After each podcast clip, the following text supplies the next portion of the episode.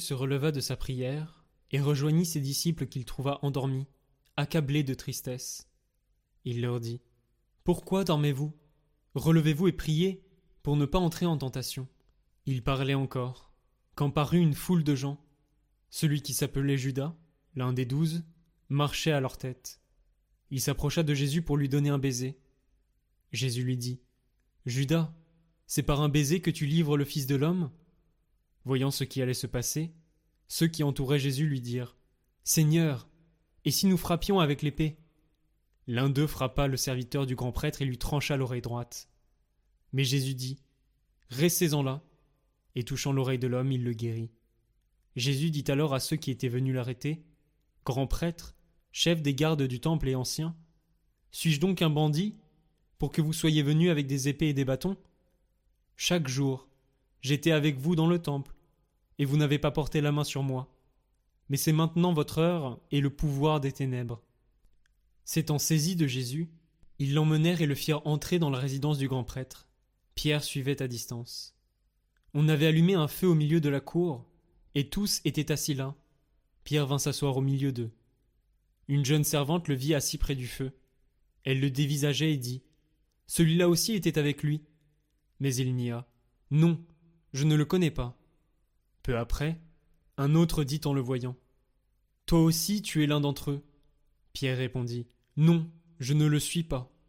Environ une heure plus tard, un autre insistait avec force C'est tout à fait sûr, celui-là est avec lui, et d'ailleurs il est galiléen. Pierre répondit Je ne sais pas ce que tu veux dire. Et à l'instant même, comme il parlait encore, un coq chanta. Le Seigneur se retournant, posa son regard sur Pierre. Alors Pierre se souvint de la parole que le Seigneur lui avait dite. Avant que le coq chante aujourd'hui, tu m'auras renié trois fois. Il sortit, et dehors pleura amèrement. Les hommes qui gardaient Jésus se moquaient de lui et le rouaient de coups. Ils lui avaient voilé le visage et l'interrogeaient. Fais le prophète. Qui est-ce qui t'a frappé? Et ils proféraient contre lui beaucoup d'autres blasphèmes. Lorsqu'il fit jour, se réunit le collège des anciens du peuple, grands prêtres et scribes, et on emmena Jésus devant leur conseil suprême. Ils lui dirent Si tu es le Christ, dis-le nous. Il leur répondit Si je vous le dis, vous ne me croirez pas. Et si j'interroge, vous ne répondrez pas. Mais désormais le Fils de l'homme sera assis à la droite de la puissance de Dieu. Tous lui dirent alors Tu es donc le Fils de Dieu? Il leur répondit Vous dites vous-même que je le suis. Ils dirent alors Pourquoi nous faut-il encore un témoignage? Nous-mêmes, nous l'avons entendu de sa bouche. L'assemblée tout entière se leva, et on l'emmena chez Pilate. On se mit alors à l'accuser. Nous avons trouvé cet homme en train de semer le trouble dans notre nation. Il empêche de payer l'impôt à l'empereur, et il dit qu'il est le Christ, le roi. Pilate l'interrogea. Es-tu le roi des Juifs?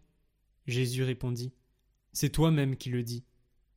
Pilate s'adressa au grand prêtre et aux foules. Je ne trouve chez cet homme aucun motif de condamnation. Mais il s'insistait avec force. Il soulève le peuple en enseignant dans toute la Judée. Après avoir commencé en Galilée, il est venu jusqu'ici. À ces mots, Pilate demanda si l'homme était galiléen. Apprenant qu'il relevait de l'autorité d'Hérode, il le renvoya devant ce dernier qui se trouvait lui aussi à Jérusalem en ces jours-là. À la vue de Jésus, Hérode éprouva une joie extrême. En effet, depuis longtemps il désirait le voir, à cause de ce qu'il entendait dire de lui, et il espérait lui voir faire un miracle. Il lui posa bon nombre de questions, mais Jésus ne lui répondit rien. Les grands prêtres et les scribes étaient là, et ils l'accusaient avec véhémence. Hérode, ainsi que ses soldats, le traita avec mépris et se moqua de lui. Il le revêtit d'un manteau de couleur éclatante et le renvoya à Pilate. Ce jour-là, Hérode et Pilate devinrent des amis, alors qu'auparavant il y avait de l'hostilité entre eux. Alors, Pilate convoqua les grands prêtres, les chefs et le peuple.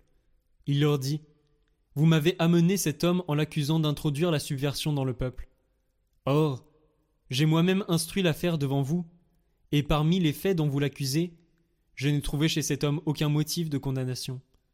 D'ailleurs, Hérode non plus, puisqu'il nous l'a renvoyé. En somme, cet homme n'a rien fait qui mérite la mort. Je vais donc le relâcher après lui avoir fait donner une correction. Ils se mirent à crier tous ensemble. Mort à cet homme. Relâche nous Barabbas. Ce Barabbas avait été jeté en prison pour une émeute survenue dans la ville, et pour un meurtre.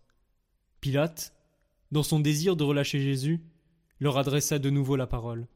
Mais ils vociféraient. Crucifie-le. Crucifie-le. Pour la troisième fois il leur dit. Quel mal a donc fait cet homme? Je n'ai trouvé en lui aucun motif de condamnation à mort. Je vais donc le relâcher après lui avoir fait donner une correction. Mais ils insistaient à grands cris, réclamant qu'il soit crucifié. Et leurs cris s'amplifiaient. Alors Pilate décida de satisfaire leur requête.